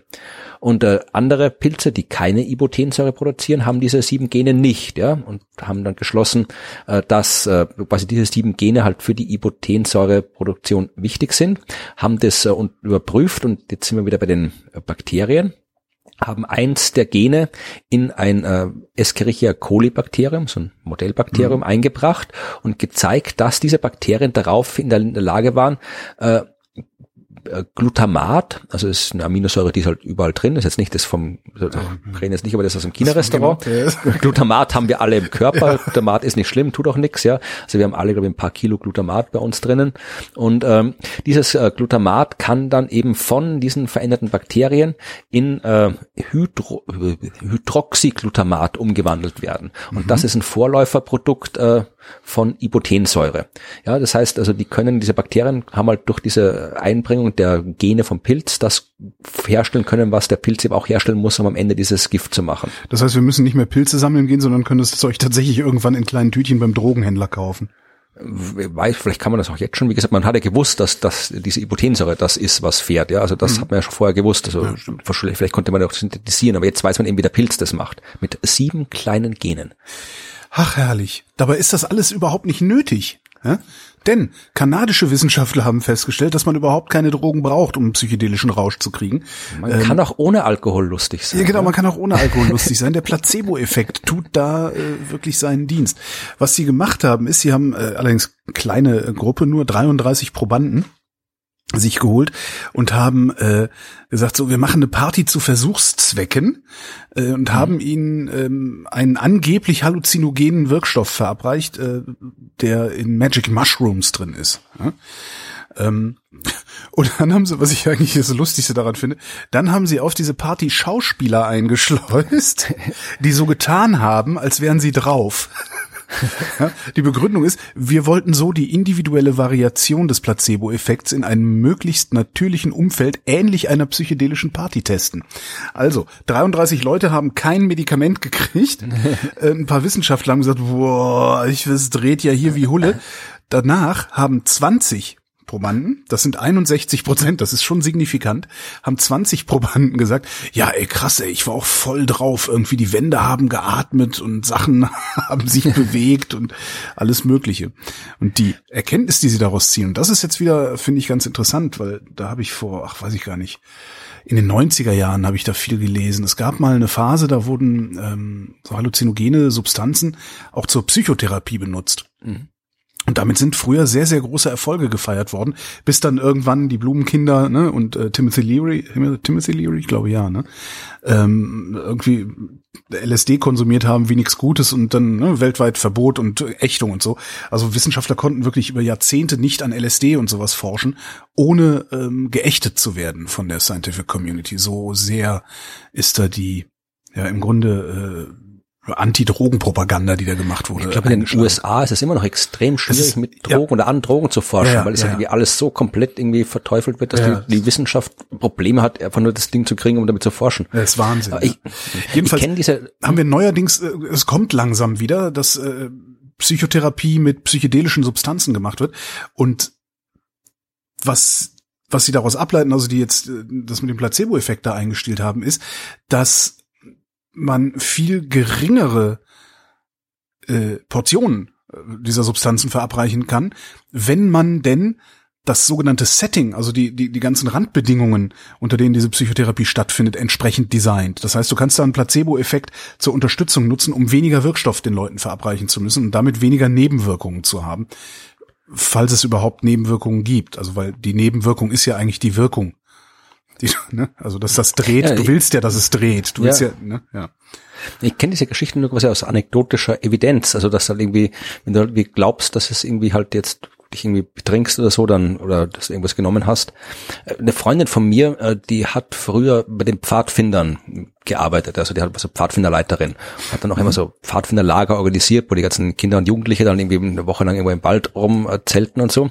Und hat dann auch immer gemeint, da waren so jetzt nicht die ganz die kleinen Kinder, sondern die schon irgendwie so 14, 15, 16-Jährigen, die zumindest gewisse Getränke vielleicht sogar selbst schon irgendwie trinken dürfen, aber halt am Pfadfinderlager eigentlich nicht. Mhm. Und da haben sie auch, sind sie irgendwie so abends rumgesessen am äh, Feuer und dann haben sie auch irgendwie, haben sie so äh, Wein rumgehen lassen, äh, aber halt Fake-Wein, also die haben halt auch kein Alkohol drin und haben aber halt die so getan, als wäre da was drin und dem gemeint, die Kinder waren, haben alle die haben sich so aufgeführt, dass die, die waren wirklich alle ja. besoffen, ja, obwohl sie nicht besoffen waren, aber mhm. sie einfach gedacht haben, ja, oh cool, jetzt dürfen wir da offiziell hier Wein trinken und alles und dann haben sie sich irgendwie so reingesteigert anscheinend, dass sie halt da wirklich irgendwie dann äh, genau sich so verhalten haben, wie sie sich verhalten hätten, wenn sie echten Alkohol getrunken haben. Also ja. kann durchaus was dran sein. Also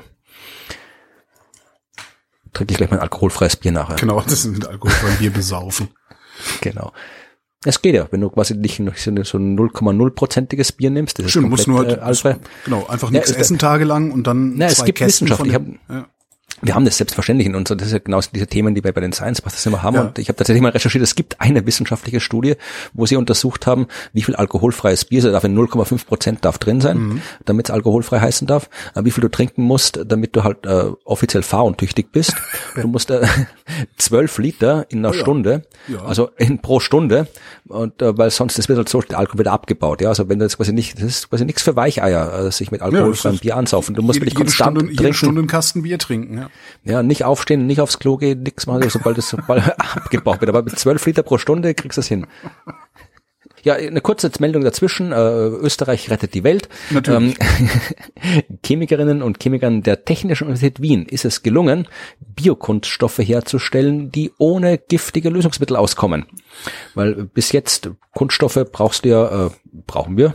Und äh, die bestehen eben aus äh, Kohlenstoff, Wasserstoff, Sauerstoff. Mhm. Und normalerweise macht man die halt irgendwie aus Erde oder sowas. Du kannst ja aber eben auch äh, Bio herstellen. Ja, so aus Maisstärke brauchst, und sowas, ne? Genau, brauchst aber für solche Biokunststoffe, ich kenne mich da jetzt tatsächlich nicht aus, ist nur eine kurze Meldung, brauchst dafür aber oft ähm, giftige Lösungsmittel, um okay. halt damit halt die, die halt diversen äh, Polymere und so weiter sich so verbinden, wie sie es irgendwie äh, tun sollen, ja. Und die haben jetzt hier von der TU Wien haben jetzt tatsächlich eine Methode gefunden, die braucht nur heißes Wasser und hohen Druck. Mhm. Ja, also die haben quasi äh, Temperaturen um die 200 Grad Celsius und äh, 17 Bar Druck genommen. Also und diesen Bedingungen können sich quasi die äh, organischen Materialien zu Polymeren verbinden ohne Lösungsmittel. Cool. Ja, haben jetzt die haben zwei, sie haben Polybenzin. Ja, warum warum mache ich immer Geschichten mit so scheiß chemischen Namen? Äh, die haben hier Polybenzimidazole und Pyronpolymere äh, synthetisiert. Das die Polybenzimidazole, die werden äh, bei Brennstoffzellen oder feuerfester Kleidung verwendet mhm. und die anderen äh, Pyronpolymere nimmst du äh, bei Batterien zum Beispiel. Ja, und das kann man jetzt quasi hier äh, ohne äh, giftige Mittel herstellen. Ich weiß nicht, ob die schon bei der industriellen Anwendung sind, aber auf jeden Fall. Das klingt so, als wäre es relativ zügig in industrieller, also wenn du nur Druck brauchst und Hitze. Ja. Ja, vermute ich mal, aber da kenne ich mich ehrlich gesagt ja, nicht ja, genug ja. Aber zumindest ist es gut zu wissen. Dass also eigentlich finde ich verblüffend, dass es, dass es 2020 werden musste, um da hinzukommen. Tja. Vielleicht ist es schwierig. Ich kenne mich ja, wirklich nicht gut aus, aber irgendwer wird es wissen und eventuell in die Kommentare ja. schreiben und falls nicht, genau. dann halt nicht. Genau. Ja, kurze Meldung kann ich auch. Ähm, deutsche Wissenschaftler haben festgestellt, dass Bienen ähm, Dialekt sprechen. Echt? Welchen? Ja. Schwänzeltanz. Also Bienen machen Schwänzeltanz. Das ist äh, die Art und Weise, wie eine Biene den anderen Bienen anzeigt, wo es was zu fressen zu holen gibt. Ähm, dabei haben die Wissenschaftler festgestellt, kann es zu Missverständnissen kommen. Haben äh, von drei verschiedenen Bienenarten die Schwänzeltänze vergleicht, verglichen, Schwänzeltänze verglichen, ähm, und haben festgestellt, dass die unterschiedlich lange tanzen, weil ne, also die Biene, die macht dann so die die läuft dann so achten auf dem Boden oder sowas und daraus können die anderen Bienen dann ableiten, okay, so lange in diese Richtung fliegen, dann gibt's Honig. Wenn du jetzt aber die eine Bienenart der anderen Bienenart was vortanzen lässt, verfliegt die andere Bienenart sich. Und das kommt daher, haben sie festgestellt, äh, dass es an den Rahmenbedingungen liegt, in denen die Bienen leben. Ähm, Biene A tanzt äh, Bienen A vor, wo sie hinfliegen müssen und es funktioniert. Wenn mhm. du Biene A den Bienen A2 aus einem anderen Gebiet, aus einem anderen Land oder sowas, das gleiche vortanzt, verfliegen sich die anderen Bienen, obwohl es die gleiche Bienenart ist. Okay. Und das liegt daran, dass die Umstände, unter diesen, unter denen die Bienen leben, dafür verantwortlich ist, wie die Bienen tanzen. Das heißt, alle Bienenarten, die in einer Region leben, können sich theoretisch miteinander verständigen, aber wenn eine Bienenart von außerhalb kommt, können die sich nicht mit denen verständigen, beziehungsweise ihnen nicht sagen, wo es was zu fressen gibt. Was die sonst so reden, weiß ja keiner. Ja, ich auch nicht, ja. was Bienen zu reden, aber es ist äh, cool. Also, lass mal gucken. Ich habe ich hab hier Bienenstöcke bei mir gleich ums Haus, also hier fliegen ständig Bienen rum, die hocken immer auf meiner gelben äh, Terrassenmauer.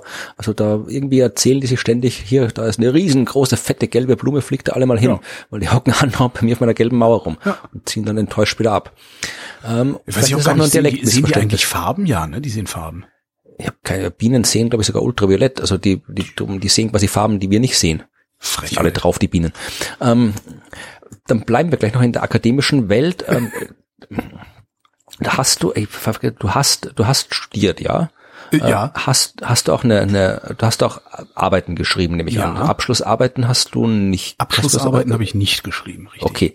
Ähm, dann bist du auch nicht in die Versuchung geraten, jemanden anderer diese Abschlussarbeit schreiben zu lassen. Doch, das bin ich.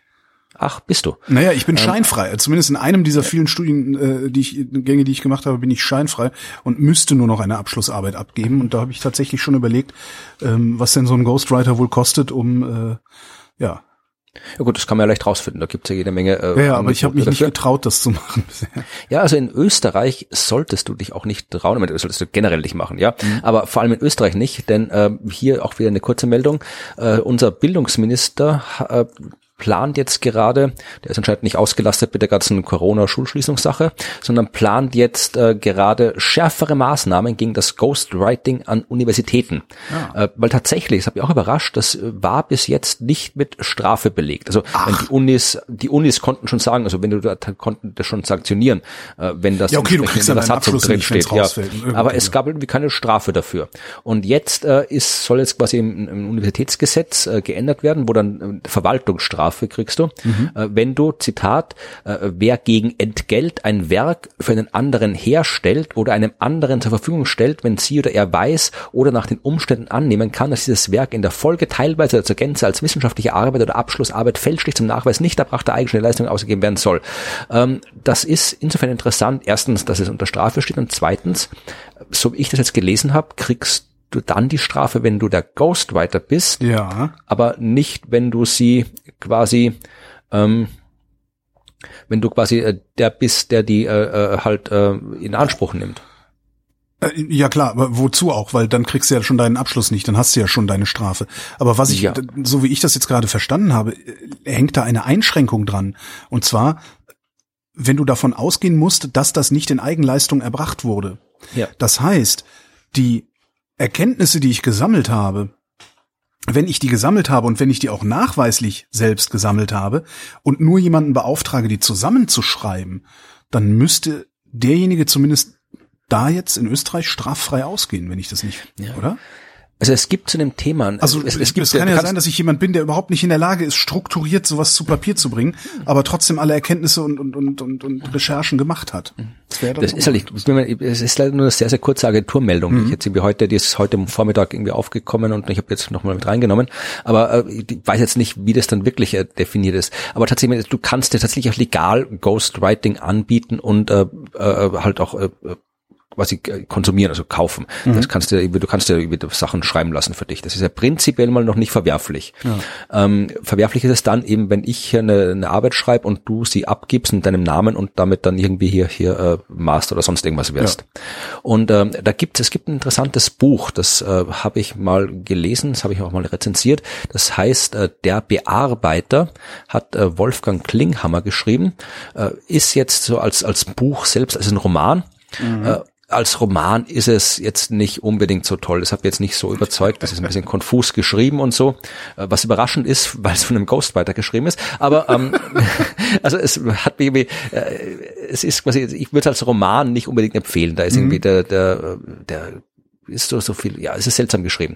Aber äh, der Typ, äh, Wolfgang Klinghammer, der äh, ist tatsächlich, äh, beschreibt dort quasi, der ist selbst Ghostwriter, beschreibt auch ein bisschen quasi so in, in Form immer des Romans das, was er gemacht hat und sagt ihm, also das, was da angeboten wird, du sagst ja nicht hier, äh, ich schreibe deine Masterarbeit für dich oder ich schreibe deine Doktorarbeit für dich, sondern du stellst halt quasi etwas zur Verfügung, anhand dessen du dann eine Arbeit schreibst. Also du gibst ihm quasi so eine Struktur schreibst, du, du schreibst ja. Textvorschläge, Textbausteine, die du dann halt quasi noch selbst überarbeiten musst. Mhm. Aber dir ist natürlich meistens klar, wenn du sowas in Auftrag hast, das wird irgendwie eins zu eins im Wesentlichen abgegeben. Hm. Ja, also das, das ist halt die Frage, ob man, wie man das nachweisen kann. Das ist halt das Ding, worum es geht.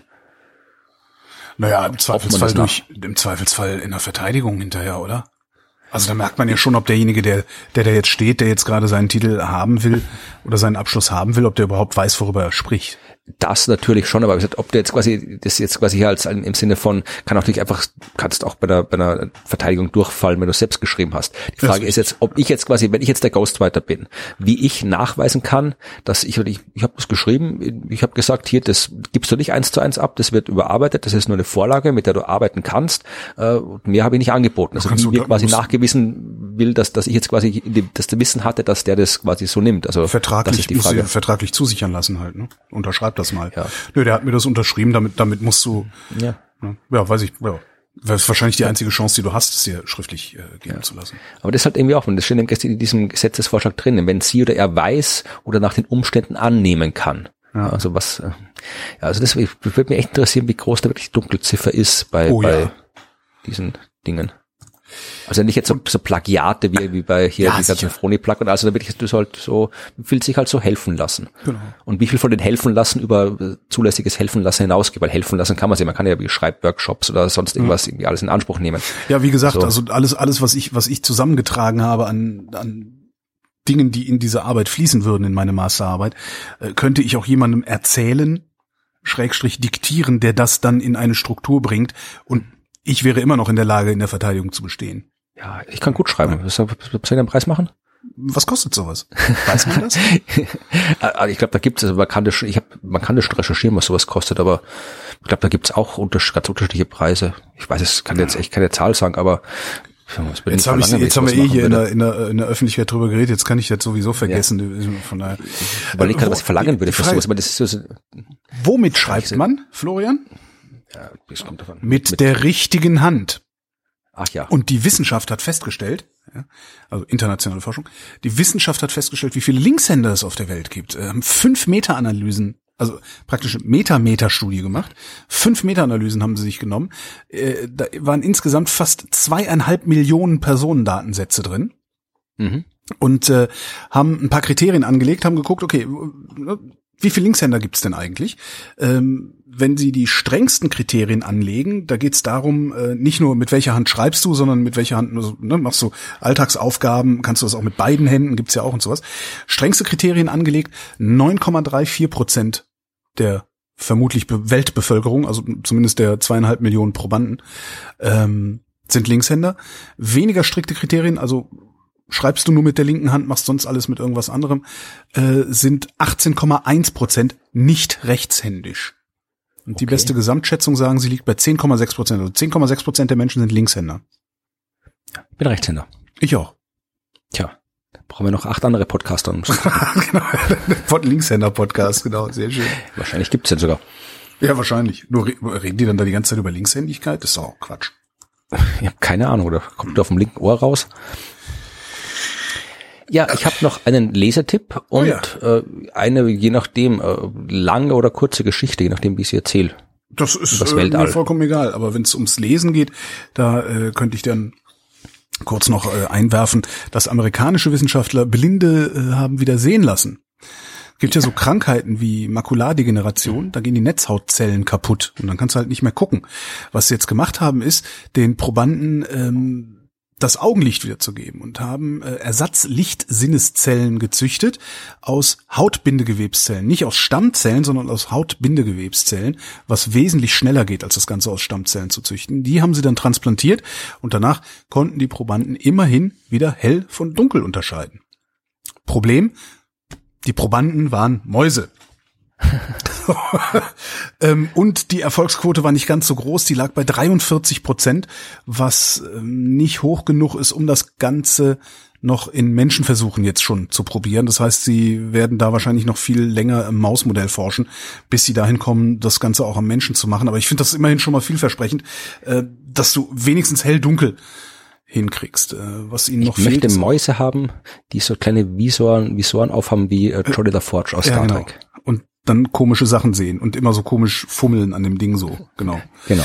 Nee, aber ich finde das schon sehr, sehr, sehr, sehr geil. Also dass du im Zweifelsfall vielleicht hingehen kannst in, in, einigen Jahren oder Jahrzehnten wahrscheinlich eher und sagen kannst, okay, wir nehmen eine Hautzelle von dir, züchten daraus Lichtsinneszellen, implantieren die in dein Auge und dann bist du immerhin in der Lage, hell, dunkel oder vielleicht sogar dann tatsächlich noch Konturen wahrzunehmen, wenn die äh, Zellendichte hoch genug ist, weil es wohl auch ein Problem ist, weshalb auch die Erfolgsquote nur um die 40 Prozent liegt. Also du schaffst es noch nicht, die Dichte hinzukriegen, die notwendig ist, dass du dann auch Konturen, Kontraste sehen kannst. Gut, dann erzähle ich was ganz anderes noch. Nee, ich dachte, jetzt musst, du musst jetzt den, den Lesetipp bringen, weil da geht's doch um Gucken. Ach so, der, Lese, der Lesetipp ist eigentlich ein Lesetipp zusammen mit einer Aufforderung an äh, dich beziehungsweise die Hörerschaft. Äh, der Lesetipp ist ein äh, Interview äh, vom Deutschlandfunk und zwar mit äh, Julia Wandt. Das ist die mhm. ähm, Vorsitzende des Bundesverbandes Hochschulkommunikation. Mhm. Und äh, es geht um äh, Wissenschafts-PR, also äh, halt das, was die, was Universitäten machen, wenn sie mit der Öffentlichkeit reden. Äh, das ist halt Wissenschafts-PR. Das ist jetzt prinzipiell nichts äh, Verwerfliches, sondern mhm. halt das, was halt Unis machen. Und die ist ja gerade momentan äh, ein bisschen im Verruf, will ich nicht sagen, äh, aber halt äh, die Wissenschaftskommunikation allgemein ist ja momentan wird gerade sehr stark diskutiert äh, wegen dieser ganzen Heinsberg-Geschichte. Ja. Und da der Aufruf ist, äh, die Anfrage an dich und der Aufruf an die Hörerschaft ist, ich habe das alles immer nur, weil ich habe irgendwie verpasst, mich mit diesem Thema Heinsberg und Streeck und äh, mhm. dem ganzen Zeug zu beschäftigen. Und mittlerweile ist das so viel drüber geschrieben, also ich habe es dann nicht geschafft, da reinzukommen. Also ich weiß, dass da irgendwie eine Agentur Quatsch erzählt hat und schlechte Wissenschaftskommentierung gemacht hat und dass die Wissenschaft sich da irgendwie instrumentalisieren hat lassen und irgendwie so, aber ich habe jetzt irgendwie noch nicht wirklich einen guten Überblick, was da eigentlich abgegangen ist. Und ähm, ist auch in diesem Interview, das Interview ist allgemein, da geht es im Allgemeinen um Leitlinien für gute Wissenschafts-PR, wie man gute Wissenschafts-PR macht, sodass mhm. eben nicht so ein Quatsch ist, wie das, was jetzt passiert ist. Also fand ich jetzt als jemand, dessen Job Wissenschafts-PR ist, äh, nicht Wissenschafts-PR, also bin ja nicht an ein Institut angestellt, aber Wissenschaftsvermittlung ja, ist, ja. äh, fand ich es halt, äh, also ich mach quasi, ich, ich mache quasi nur PR für die Wissenschaft, die ich selbst cool finde. Äh, ich bin jetzt nicht daran gebunden, ein bestimmtes Institut zu bewerben. Ja. Also ist, würde ich es bei mir eben Wissenschaftsvermittlung nennen. Aber ich bin halt damit beschäftigt und darum hat mich das äh, Thema sehr interessiert und auch dieses Interview sehr interessiert und ich kann es allen zum Lesen empfehlen. Aber vielleicht kennt noch jemand wirklich so eine schöne Zusammenfassung von all dem, was mit dieser ganzen Story Machine Heinsberg Ding äh, passiert ist, weil das habe ich irgendwie verpasst. Das ist eigentlich relativ simpel. Also es gibt halt diesen Virologen in Bonn, den Streeck. Ähm, es gibt äh, die nordrhein-westfälische Landesregierung und es gibt diese Story Machine, diese Agentur, die, die diese PR-Agentur. Die gehört Streeck, irgendwie Bild, der, der Bildzeitung oder? Ja, äh, später, später. Ja, okay. Das, das sind dann tatsächlich Verästelungen, die das Ganze wirklich extrem fragwürdig machen. Also erstmal, erstmal hast du diese drei Player. Also der Streeck, der forscht da halt äh, schwer rum, weil er ja in Gangelt im Kreis Heinsberg ähm, wo irgendwie so ein Corona-Karnevals-Hotspot war, da hat er ja sehr viel Proben genommen und der, der bereitet halt gerade eine Studie vor, der Streeck. Ähm, hatte ein paar Vorabergebnisse, die äh, einigermaßen gut ausgesehen haben und darauf hingedeutet haben, dass wir es mit Maßnahmenlockerungen eventuell versuchen könnten. So, das ist die eine, der eine Player. Der nächste Player ist Armin Laschet, der Ministerpräsident von Nordrhein-Westfalen, CDU. Ähm, der in meiner Wahrnehmung zumindest wie kein anderer schon äh, Lockerungen propagiert hat, bevor mhm. überhaupt äh, diese Studie und diese PR stattgefunden hat. Und dann hast du diese Agentur Story Machine, die auf ähm, mannigfaltige Weise sowohl mit Herrn Streeck als auch mit der Landesregierung äh, irgendwie verbandelt ist und gesagt hat, ach Mensch, wenn du da so schöne Ergebnisse hast, auch wenn das nur Vorab-Ergebnisse sind, dann machen wir für dich doch jetzt einfach mal eine PR-Kampagne, damit diese Ergebnisse auch wirklich an die Bevölkerung kommen, damit die an den Mann kommen. Das sind drei Komponenten, gegen die, da kannst du jetzt eigentlich erstmal relativ wenig gegen haben. Die erste Frage, die sich da aufdrängt, ist, wenn der Herr Streeck solch bahnbrechende Erkenntnisse hat, warum braucht er dann überhaupt eine professionelle PR-Agentur, die irgendwelche Social-Media-Kacheln macht? Weil eigentlich müssten seine bahnbrechenden Erkenntnisse gerade in dieser Zeit quasi automatisch sich verbreiten über den Journalismus, über den ganz normalen. Das ist das eine. Das nächste Problem ist, mindestens Teile dieser Kampagne sind über Umwege von einer Möbelbude finanziert worden. Und Laschet hat die Möbelläden wieder aufgemacht. Okay, gut, das ist ja? schon ein bisschen bedenklich. So, äh, das mit der Bildzeitung und so, das ist halt äh, Kai Diekmann, also der ehemalige Bildchefredakteur, der hängt halt, äh, ist halt einer der Gründer dieser PR-Agentur. Ja?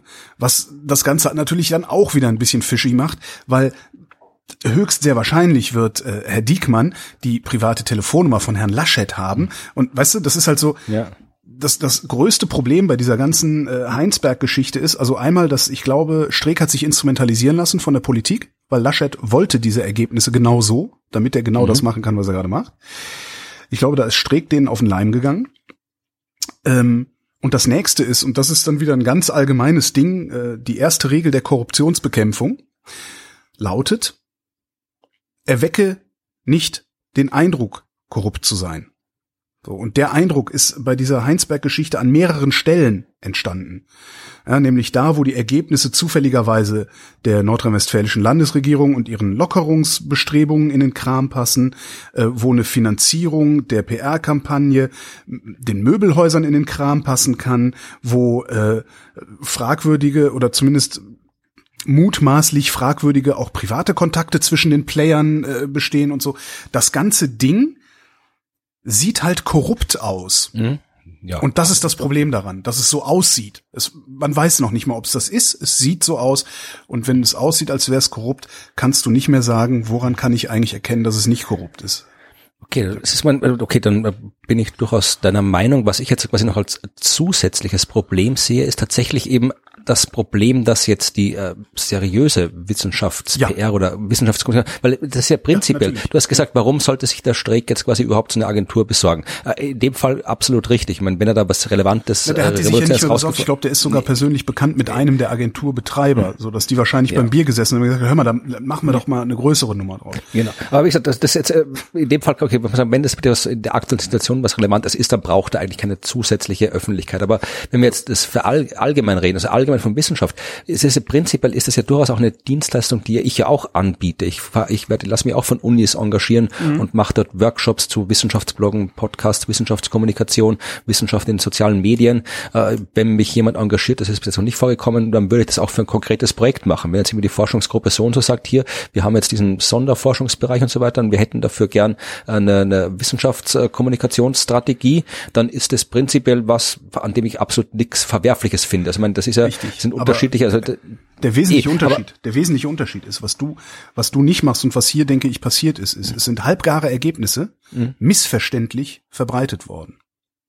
Genau, das ist das Problem. Darum meine ich ja, dass quasi dieses so wie halt so soll halt Wissenschaft, äh, PR, Kommunikation, was auch immer, definitiv nicht stattfinden. Ja, und die, die, mein Problem ist halt, dass jetzt einerseits die die Wissenschaft selbst, die ja eh schon immer tendenziell skeptisch war, wozu brauchen wir, brauchen ja niemand, der PR für uns macht und so weiter. Mhm. Wir, wir, wieso sollen wir das hier, wie, warum sollen wir so einen Forschungskram jetzt hier in den sozialen Netzwerken darstellen, so, dass die jetzt noch skeptischer werden und äh, das überhaupt nicht mehr irgendwie noch, noch mehr ignorieren, als sie schon tun und äh, dass die Öffentlichkeit äh, dann äh, auch so dachte, wenn das, wenn das jetzt nicht irgendwie von der Wissenschaft selbst kommt, sondern irgendwie von halt, also ich, ich sehe da ein Problem, dass halt die Wissenschaftskommunikation als Ganzes da irgendwie drunter leidet. Ja, ja, Nein, ne? Also das ist das eine. Das, das, äh, ich finde das ganz gut sogar, dass das passiert ist, weil das auch dazu führt, dass, äh, sag mal, fachfremde Journalisten vielleicht ein bisschen genauer hingucken äh, und sich bei ähnlichen Kampagnen vielleicht auch mal fragen, wo, wo, wo kommt eigentlich das Geld her? Wer hat da eigentlich möglicherweise irgendwelche politischen Interessen? Wird da vielleicht was instrumentalisiert, wird da was nicht instrumentalisiert? Und das Gegenbeispiel ist ja zum Beispiel dieser NDR-Info-Podcast mit Christian mhm. Drosten von der Charité äh, wo tatsächlich das genaue Gegenteil passiert. Ja? Äh, es gibt keinen politischen Player, der da irgendwie Bock drauf hat. Äh, du kannst auch überhaupt keine politischen Sachen wirklich daraus ableiten, weil du ständig damit rechnen musst, dass er sich in drei Tagen korrigiert, weil er neue Erkenntnisse ja. hat.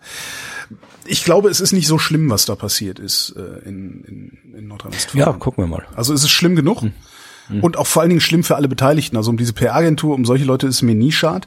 Ähm, wie gesagt, ich glaube, der Streeck ist da beschädigt worden. Und die Landesregierung sowieso, weil die Landesregierung muss sich jetzt gerade fragen lassen, ähm, wie, wie kann ich, also es gibt halt so, ne, die, die Frage an die Landesregierung ist, wie kann ich wissen, dass ihr diese Ergebnisse nicht bestellt habt? Ähm, wie kann ich wissen, dass ihr den Zeitpunkt der Veröffentlichung der nicht vorhandenen Ergebnisse nicht bestellt habt? Weil passt ja alles so schön ja. in den Kram. Ne? Der Streeck muss sich die Frage gefallen lassen, wie kann ich wissen, dass du überhaupt sinnvolle Ergebnisse bringst? Ne, weil er hätte ja auch einfach noch ein bisschen mhm. weiter forschen und dann veröffentlichen können. Und so. Also das ist schwierig. Ja. Und diese Agentur muss sich fragen, was, was ist denn eigentlich euer Beritt? Abgesehen von PR für sich selbst.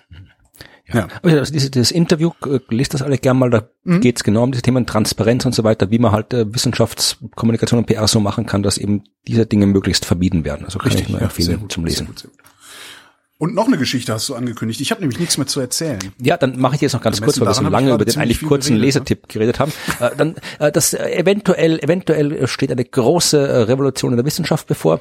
Äh, ganz kurz. Ähm, uh, es, ganz kurz. Es geht, ja, äh, es geht um das äh, kopernikanische Prinzip, das im Wesentlichen nichts anderes sagt, äh, äh du bist nichts Besonderes, also jetzt nicht du speziell, hm. aber halt äh, wir alle sind nichts Besonderes. Also quasi, oder ein bisschen wissenschaftlicher gesagt, äh, wenn wir ein Stück des Universums betrachten, dann ist es prinzipiell nicht anders als ein anderes Stück des Universums. Im kleinen Maßstab natürlich nicht, weil es ja, macht einen Unterschied, ob ich mir jetzt hier die Erde angucke oder ja, die Sonne natürlich. oder sonst irgendwas, wirklich im, im wirklich kosmologischen Maßstab. Ja, ja, überall ist halt jede Menge Galaxien mit jeder Menge nichts dazwischen. Ja. ja egal in welche Richtung wir schauen, überall schaut's gleich aus. Wir sehen, es ist quasi unsere wissenschaftliche Erkenntnisfähigkeit hängt nicht davon ab, in welche Richtung wir gucken.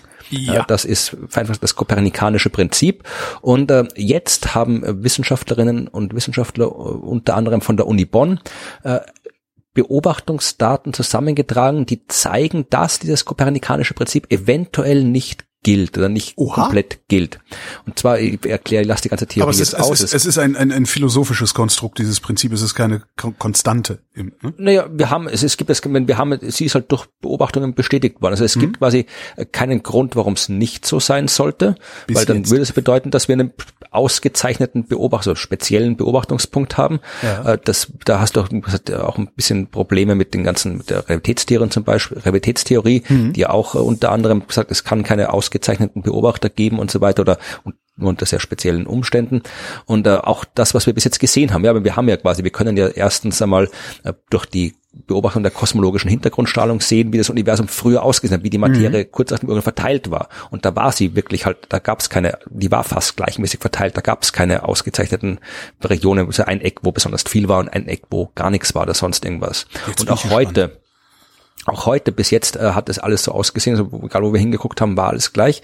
Die haben jetzt äh, Galaxien beobachtet und äh, Galaxienhaufen beobachtet und das Gas äh, zwischen den Galaxien des Galaxienhaufens und da äh, haben die Helligkeit mit der Temperatur verglichen. Ich verlinke den Artikel in meinem mhm. Blog dazu, da könnt ihr die Theorien genauer nachlesen. Jedenfalls ähm, sollte da auch eben äh, quasi wenn du Galaxienhaufen in ähnlicher Entfernung mit ähnlichen Temperaturen betrachtest, dann sollte auch die Helligkeit des Gases zwischen den Haufen ähnlich sein. Ja, vereinfacht gesagt. Ein. Ja. Und äh, das, was die sind, die haben 800 solche Galaxienhaufen untersucht und festgestellt, schaut man in eine Richtung des Himmels, dann ist dieses Gas äh, dort um 30 Prozent dunkler, als es sein sollte. In der anderen Richtung ist es entsprechend viel heller als erwartet. Ja, diversen Störfaktoren, Beobachtungsdinger sind im Wesentlichen, haben die untersucht, äh, mehr oder weniger ausgeschlossen. Und äh, dass die Ergebnisse jetzt sagen, es kommt darauf an, in welche Richtung du schaust. Ja, Inwiefern also, kommt es darauf an? Naja, das, also was, ist es, äh, und, und, muss man eine 180 Grad Drehung machen oder ist es? Äh, das kann ich jetzt nicht genau sagen, okay. welche, welche, das steht in dem Fachartikel drin, den ich jetzt nicht offen habe. Also das gibt irgendwie so Richtungsabhängigkeit, du kannst irgendwie in den Winkel sagen, aber äh, der, der, das Fazit von dem ist, also ähm, du kannst die Daten dann erklären, äh, wenn du davon ausgehst, dass das Universum äh, sich nicht in alle Richtungen gleich schnell ausgedehnt hat. Weil wir gehen ja davon aus, das Universum ja. dehnt sich aus, ja, daran ändert sich auch nichts. Das ist jetzt quasi immer noch der Stand der Dinge. Mhm. Äh, wir gehen davon aus, dass das frühe Universum, da war alles gleichmäßig verteilt, die Richtungen keine Rolle gespielt. Wenn sich das dann auch gleichmäßig in alle Richtungen gleich ausdehnt, dann ist der Zustand jetzt immer noch so. Ja. ja? Äh, jetzt äh, schließen die daraus, du könntest eben dann diese Richtungsabhängigkeit in der Beobachtung kriegen, wenn sich das Universum unterschiedlich äh, stark und schnell in unterschiedliche Richtungen ausgedehnt hat. Aber warum sollte es das tun? Ja, gute Frage, wissen wir nicht. Aber das ist halt quasi der Bevor, es ist, es ist noch zu früh, dass du jetzt sagst hier, dass, dass das alles über den Haufen schmeißt, ja. äh, weil wir haben vor allem auch noch die dunkle Energie, ja. äh, die ich jetzt nicht erklären werde nochmal. Da geht's, es ist genau ein Phänomen, das dunkle dafür Energie sorgt, ist das, wo dunkle Materie draus gemacht ist, ne? Äh, nein, ist es nicht. ähm, ja, das ist das, äh, von dem äh, aus Star Wars ist dunkle Energie. Ja. ja. Aber dunkle Energie besteht aus Midi-Chlorianern. Aber Nein, also dunkle Energie ist ein Phänomen. Wir wissen zwei Dinge über dieses Phänomen. Es existiert und es sorgt dafür, dass das Universum sich beschleunigt, ja. ausdehnt. Ja, das wissen wir seit knapp 30 Jahren. Wir haben aber keine Ahnung, was die Ursache des Phänomens ist. Und solange wir das nicht verstanden haben, haben wir auch die Sache mit der Expansion des Universums grundlegend nicht verstanden, ja. Mhm. Das heißt, wenn wir vielleicht irgendwie mal draufkommen, was diese dunkle Energie ist, ja, also was dieses Phänomen verursacht, dann verstehen wir vielleicht auch, warum das äh, Universum sich unterschiedlich schnell ausdehnt in unterschiedliche Richtungen oder vielleicht, warum es nur so ausschaut, dass es so ist. Also äh, ja, vielleicht verstehen wir, dass das kopernikanische Prinzip anders zu verstehen ist als jetzt. Also äh, wir haben halt, es sind halt Anzeichen für etwas, das groß sein könnte, aber wir haben noch zu wenig Ahnung und Daten, um wirklich fest festzustellen, ob wir jetzt wirklich ein grundlegend anderes Bild des Kosmos brauchen oder nicht. Trotzdem, das ist, finde ich, das ist eigentlich die geilste Meldung des Tages heute. Tja. Also sowas finde ich ja immer total faszinierend. Ach, wie kriegen wir denn jetzt eine schöne Überleitung zur Werbung hin? Ja, es gibt auch nicht so viel zu bewerben. Also es ist ja nichts passiert. Es, wir treten ja alle nicht auf. Es passiert nichts. Wir kommen Stimmt. nicht raus. Samstag wollten wir uns eigentlich in Berlin sehen, ne? Ja. Genau, ja, wir ja. wären eigentlich jetzt diese Woche, ich wäre jetzt, glaube ich, schon, was haben wir heute, Dienstag, genau, morgen wäre ich nach Berlin gefahren. Da hätte ich, äh, hätten wir so eine, so eine geschlossene, so eine Galashow gespielt, dann wären wir, äh, wären wir in Leipzig gewesen, in Dresden und Samstag wären wir in Berlin aufgetreten. Ja. Haben wir alles nicht. Was schade ist, weil ich gerne mal wieder in Leipzig, Dresden und Berlin gewesen wäre, aber ja, ja 2022 klappt das dann wieder. Ja, irgendwann klappt das auf jeden Fall. Bis dahin bleibt das, was ich eh schon gesagt habe. Man kann uns im Radio hören, man kann uns jetzt auch äh, auf der Science Busters Homepage in unserem Blog beantworten wir auch äh, Fragen, die uns Schön. zugeschickt werden zu diversen Themen. Also ich basteln an diversen anderen Projekten. Mal gucken, wann die äh, dann soweit werden, dass sie öffentlich sind.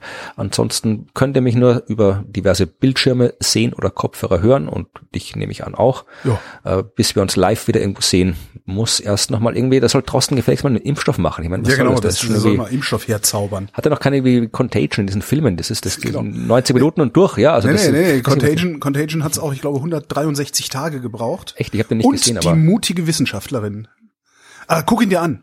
Ähm, ich ja. weiß nicht, ob er immer noch so günstig ist, aber äh, als das losging und ich die erste, das war glaube ich irgendwann, das war die erste Woche meiner Selbstquarantänisierung, ähm, habe ich den geguckt direkt. Damals gab es den für vier Euro bei äh, iTunes zu kaufen. Was recht günstig ist. Also kann ich nur empfehlen. Das ist wirklich ein super gemachter Film. Ja. Ah, kurz noch zum Raumschmeißer. Hast du das gehört, was der, die Sprecherin von Trump über Covid-19 gesagt um hat? Gottes Willen, nein.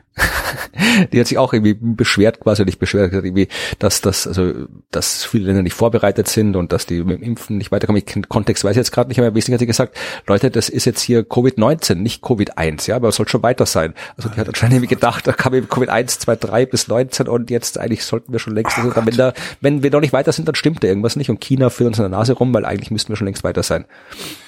Das ist wirklich, also was da in den USA gerade passiert, das ist, mhm. dass ich, das ist wirklich eine, ich finde das katastrophal auf, auf mehreren ja. Ebenen. Also sowohl gesundheitlich, auch, als auch intellektuell, als auch moralisch, also es ist Wahnsinn.